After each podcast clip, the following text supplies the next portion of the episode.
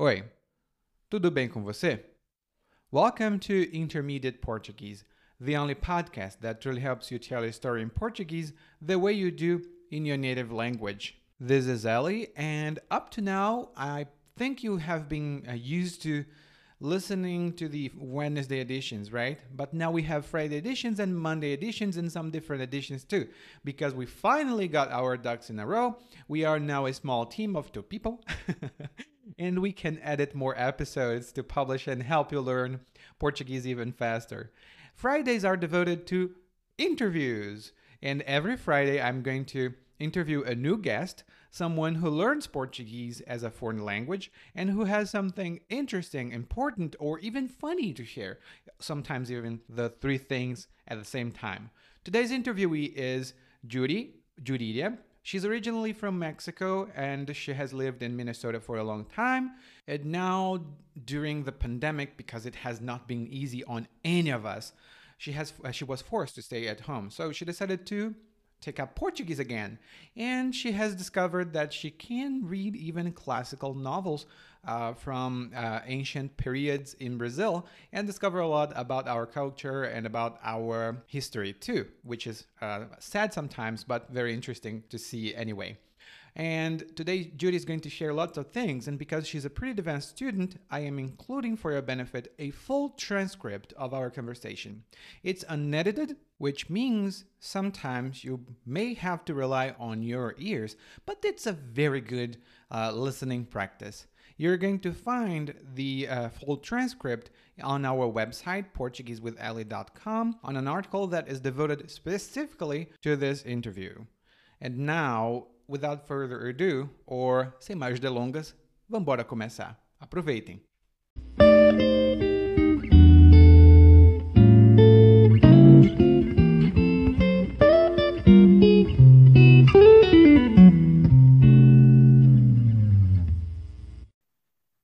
Bom dia, boa tarde e boa noite para você que está ouvindo. E hoje nós estamos com mais uma entrevista com uma estudante de português. E a nossa estudante de hoje é muito especial, porque não só ela tem um nome muito interessante, como ela também tem muitas coisas interessantes para compartilhar com a gente. Então, gostaria de perguntar, primeiro, então, estudante misteriosa, qual é seu nome? Meu nome é Judy. Oh, Judy, como em. É, é um nome diferente, né, Judy? O... É. A, as pessoas, quando escutam seu nome, o que é que normalmente elas pensam? O que é que você pode me dizer sobre isso?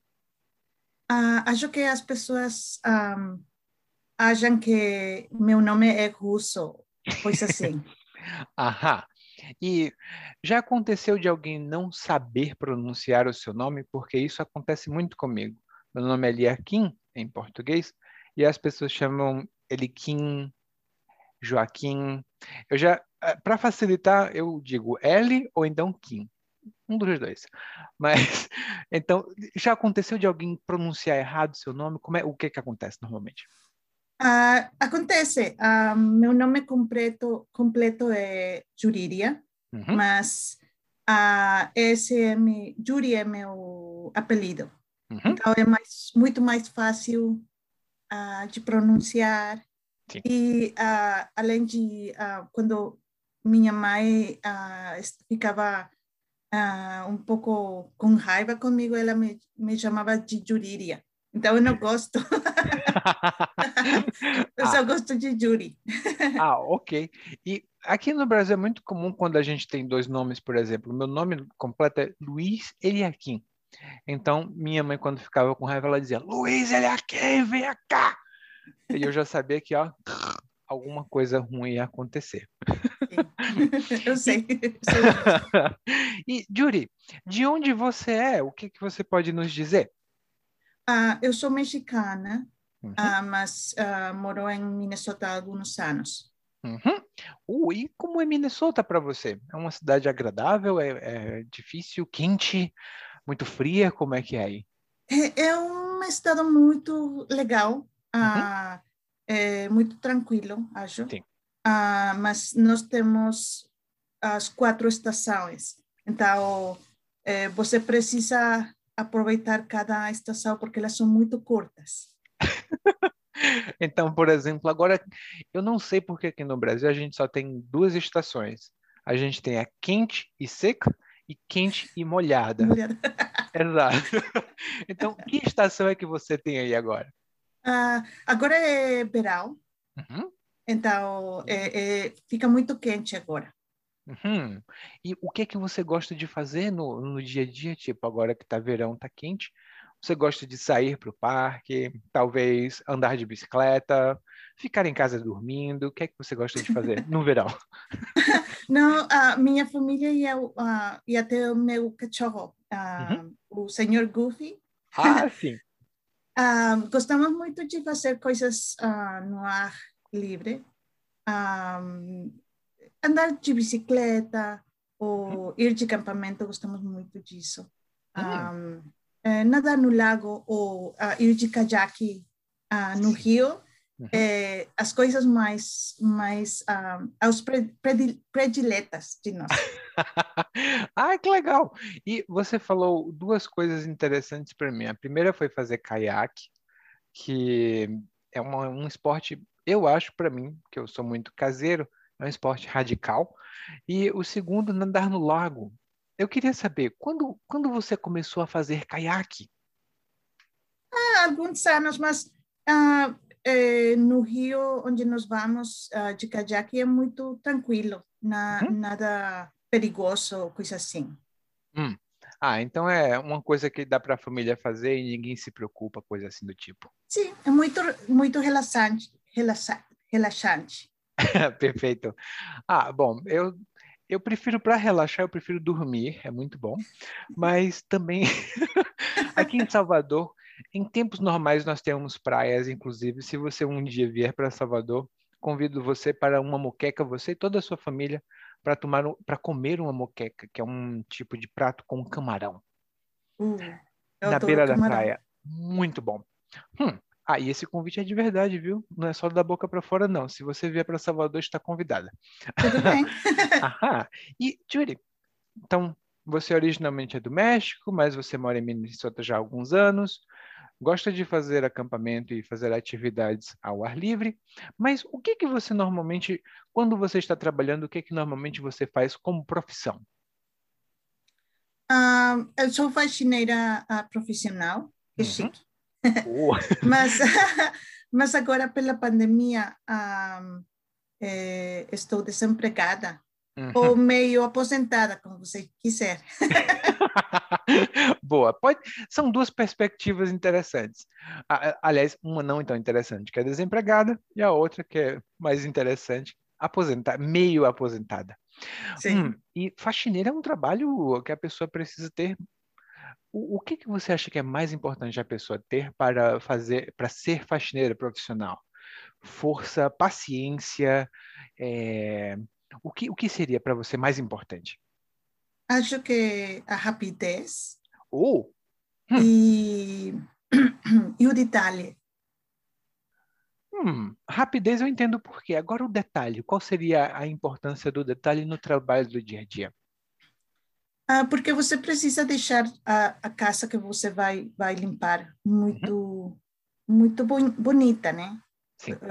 É, você eles pagam você para isso, para que ele, a casa que fique bonita e você faça detalhe na, na no que você faz. Uhum. E para você, Júlia, então, nesse caso, além do detalhe, o que, que você acha que é mais desafiador na profissão de faxineira?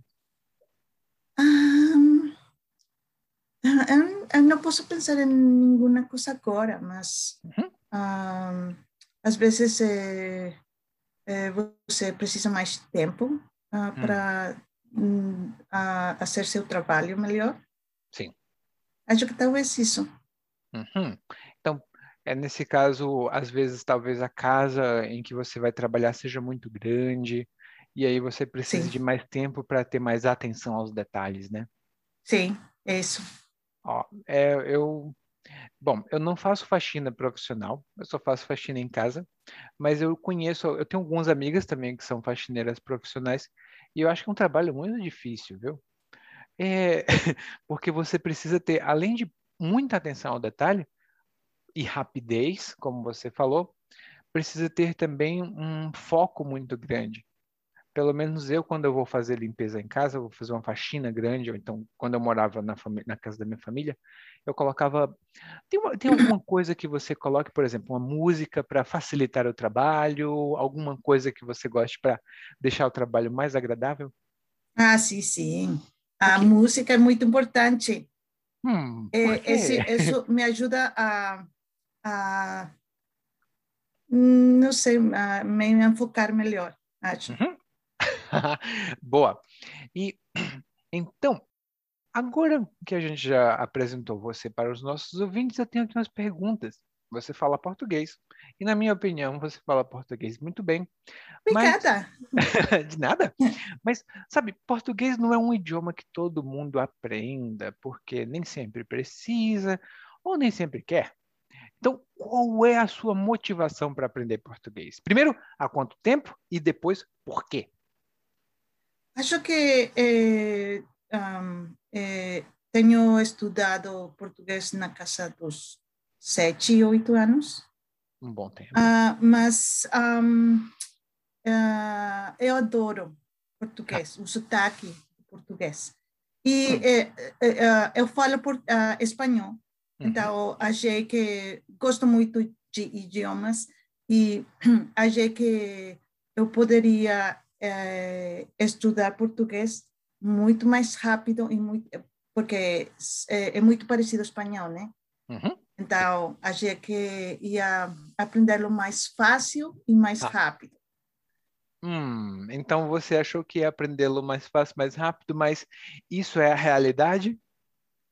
Ah, é, hum, ah, sim, não, eu não sei, um, ah, porque eu tenho que dizer, um, ah, eu aprendi uh, por mim mesma nos sete anos, uhum. mas desde que eu tenho um, aulas com você de pronúncia, de conversação, uhum. acho que um, tenho aprendido mais em oito meses que nós temos aulas uhum. do que oito anos que, que tive, eh, eu estive um, estudando por, por mim mesma, né? Ah, fico muito feliz. É muito e... legal, sim. e, bom, eu também sou um estudante de espanhol e eu gosto muito desse idioma. É, eu acho um pouco complicado às vezes quando a gente vai usar o subjuntivo, porque no português nós usamos muito o subjuntivo. É, no espanhol usamos também, mas não tanto é, quanto em português. E eu queria saber de você, porque nós temos muitos amigos, tanto aí nos Estados Unidos, que falam espanhol, como pessoas no México, ah, inclusive em Cuernavaca, é, é, que é uma, a cidade que a minha amiga mora, que você também é de lá, né? Originalmente. Sim, sim são. Uhum. então, é, e tenho muitos amigos também. A gente tem muitos ouvintes na Argentina, no Peru, ah, tenho alguns na Bolívia também, que eu conheço uh, de contato. Então, o que, que você poderia dizer para essas pessoas? E também tem muitos falantes de inglês originalmente que falam também espanhol e decidem aprender português. Então, para você, como falante de espanhol, que ponto você acha mais um, ou desafiador ou importante para focar no começo no estudo de português? Seria a pronúncia, a gramática, o vocabulário ou tudo de uma vez? Acho que o vocabulário ah, é muito parecido a, a espanhol, ah, mas tem muita palavra que eh, tem diferente significado, né? Então, isso é um pouco um pouco confuso para mim. Mas uh, você é, pega o jeito e, e você vai aprendendo. E você vai. Ao, ao começo, é, eu, eu falava muito portunhol. Também. então, uh, mas a gente vai aprendendo, pra, praticando. E é, acho que é fácil, uh, porque eu gosto. mas é, a formação gramatical é, é muito uh, parecida. Sim. é, isso ajuda muito. Uhum. É, mas um, eu quero estudar porque eu eu adoro, adoro português. ah, eu, eu, fico muito feliz com isso e eu concordo com você. Realmente, a formação gramatical é muito parecida, então a gente não foca muito nisso, mas no vocabulário é muito. A gente tem uma palavra em português que é muito traiçoeiro. Sim, e um, tipo, ele é. trai, causa muita traição. E às vezes, por exemplo, uma palavra que eu gosto sempre de falar, duas do espanhol. Uma delas é empapar-se, tá? Empapar-se, não emparar-se. Que, por exemplo, as pessoas dizem que tem que empapar-se da cultura, que é uma uh -huh. coisa Sim. que eu acho muito importante, que você tem que mergulhar na cultura. E sim, a segunda é a palavra que eu gosto muito, olhar, que em português, essa palavra é muito próxima do meu coração, porque ela tem uma relação com a palavra fogo e fogareiro em português. É muito antigamente no latim, isso é uma história que eu vou contar também para você, mas elas vieram da mesma palavra. Muito antigamente, na Roma antiga, eles tinham uma coisa como um cone, onde eles colocavam a chama, o fogo. Sim. E aquela coisa. Como nas Olimpíadas, né? Como nas Olimpíadas, como na tocha das Olimpíadas. E aquilo em latim era chamado de focus. E focus, as pessoas, tipo, as pessoas que não tinham estudo, que nem eu, elas olhavam para aquilo e diziam: ah, se essa coisa tem uma chama, então isso é o focus. E elas associavam a chama à coisa que continha a chama. Daí elas começaram a chamar chama de focos, e para o é, português passou como fogo, para o espanhol passou como hogar, porque era como fogareiro, que era quando a família se reunia ao redor do fogareiro, e no espanhol, hogar é como lar em português, que é a nossa casa. que legal! Aham. Muito, muito interessante. Sim, eu acho isso muito interessante, então eu acho maravilhoso, tanto o espanhol quanto o português, que tem muita história. Aham. É. então, agora que falamos um pouco sobre a sua motivação e sobre como você estuda, quero conhecer um pouco mais de você, Jory, porque muitas pessoas aprendem português como hobby, é o hobby principal delas, mas nem todas. Às vezes elas têm outros hobbies ou outro passatempo. No meu caso, por exemplo, não é um passatempo muito legal para algumas pessoas, mas eu gosto de ler coisas bizarras. Histórias estranhas, diferentes ou coisas, curiosidades da história. E no seu caso, você tem algum passatempo ou algum hobby que você gostaria de compartilhar com nossos ouvintes? Ah, eu, eu também gosto muito de ler e também hum. gosto de histórias bizarras. Ah, porque são muito interessantes. Eu, eu odeio um, os romances, né? Você sabe. Mas as histórias di diferentes, como você disse, um, são muito interessantes, muito, muito atraentes. Um, também gosto muito de uh, da leitura dos séculos an anteriores. Uhum. É, é, é muito interessante. Gosto muito disso também. Aham. Então, eu gostaria de perguntar para você uh, o, o que você tem lido, talvez, ou tem visto recentemente que chamou a sua atenção? Talvez um rei que matava suas esposas? Ou o que é que você leu recentemente que chamou a sua atenção? É, é, esse, esse livro foi de o Henry, né? o uhum. Henry o oitavo, É Henry VIII, sim. Hum. é, essa foi uma história de amor, uma história é, romântica diferente, né? Só que uh, o final do livro, uh, em vez de eles uh, viver para sempre é, muito felizes, muito contentes, ele matava eles. então, basicamente. É... Hum, sim, sim, por favor. Mas é, é, é uma forma de romanticismo, acho. então, é um amor diferente. É, em vez de eles, como você diz, viverem para sempre, ele matava as esposas e ele vivia por muito eu tempo. Boa. Mas e... Eh, eu, eu acabei de ler o, o livro A Viuvinha. Hum. Ah, e, e foi muito, muito interessante, porque, um, como você disse, eh, eh, os livros da, da o século anterior, coisa assim, um, dão, uh, você aprende muito da cultura, das Sim. coisas como eram antes, uhum. que às vezes não mudam muito agora, né? Sim. Mas eu gosto muito. Ahá. Gosto muito dele. Então, você concorda com aquela afirmação que as pessoas dizem? Quem não conhece sua história está condenado a repeti-la? Ah, sim, sim.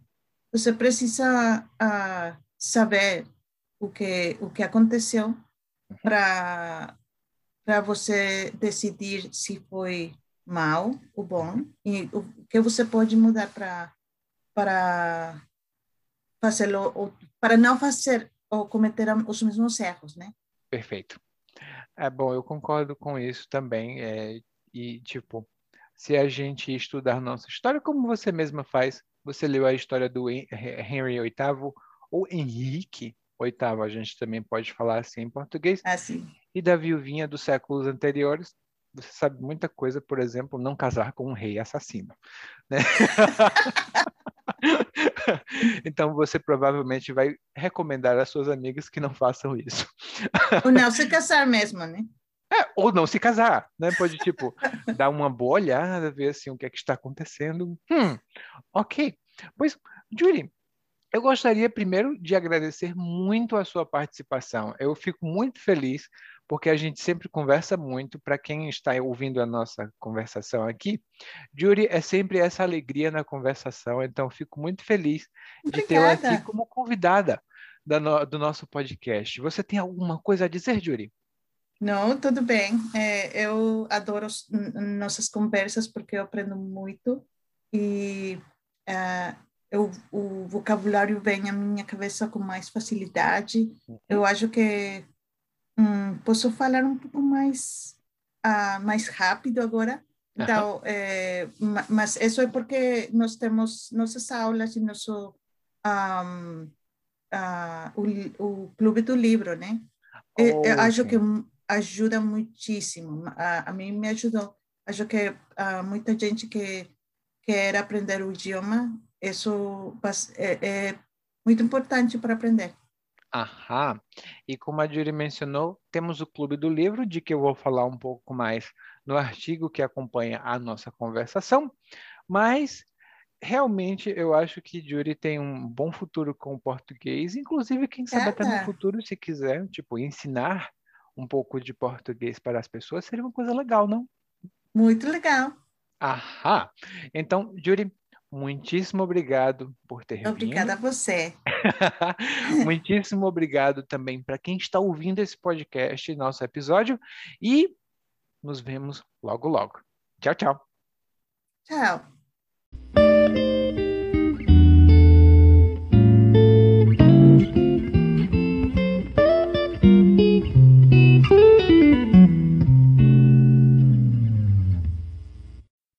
Oi, tudo bem? Provavelmente você escuta nosso podcast há algum tempo. Bom, se não for o caso, eu me apresento para você. Eu sou o Eli, é, para Eliakim, e sou professor de português, responsável pelo podcast, pelo site portuguesewitheli.com, pelo outro site readbrazilianportuguese.com e muitas outras fontes de conteúdo para aprendizes de português que, como você, querem falar e entender o português brasileiro. Se você gostar desse podcast, você pode fazer uma avaliação do nosso podcast no Apple Podcasts. Você pode fazer a sua avaliação e isso ajuda muito. Obrigado.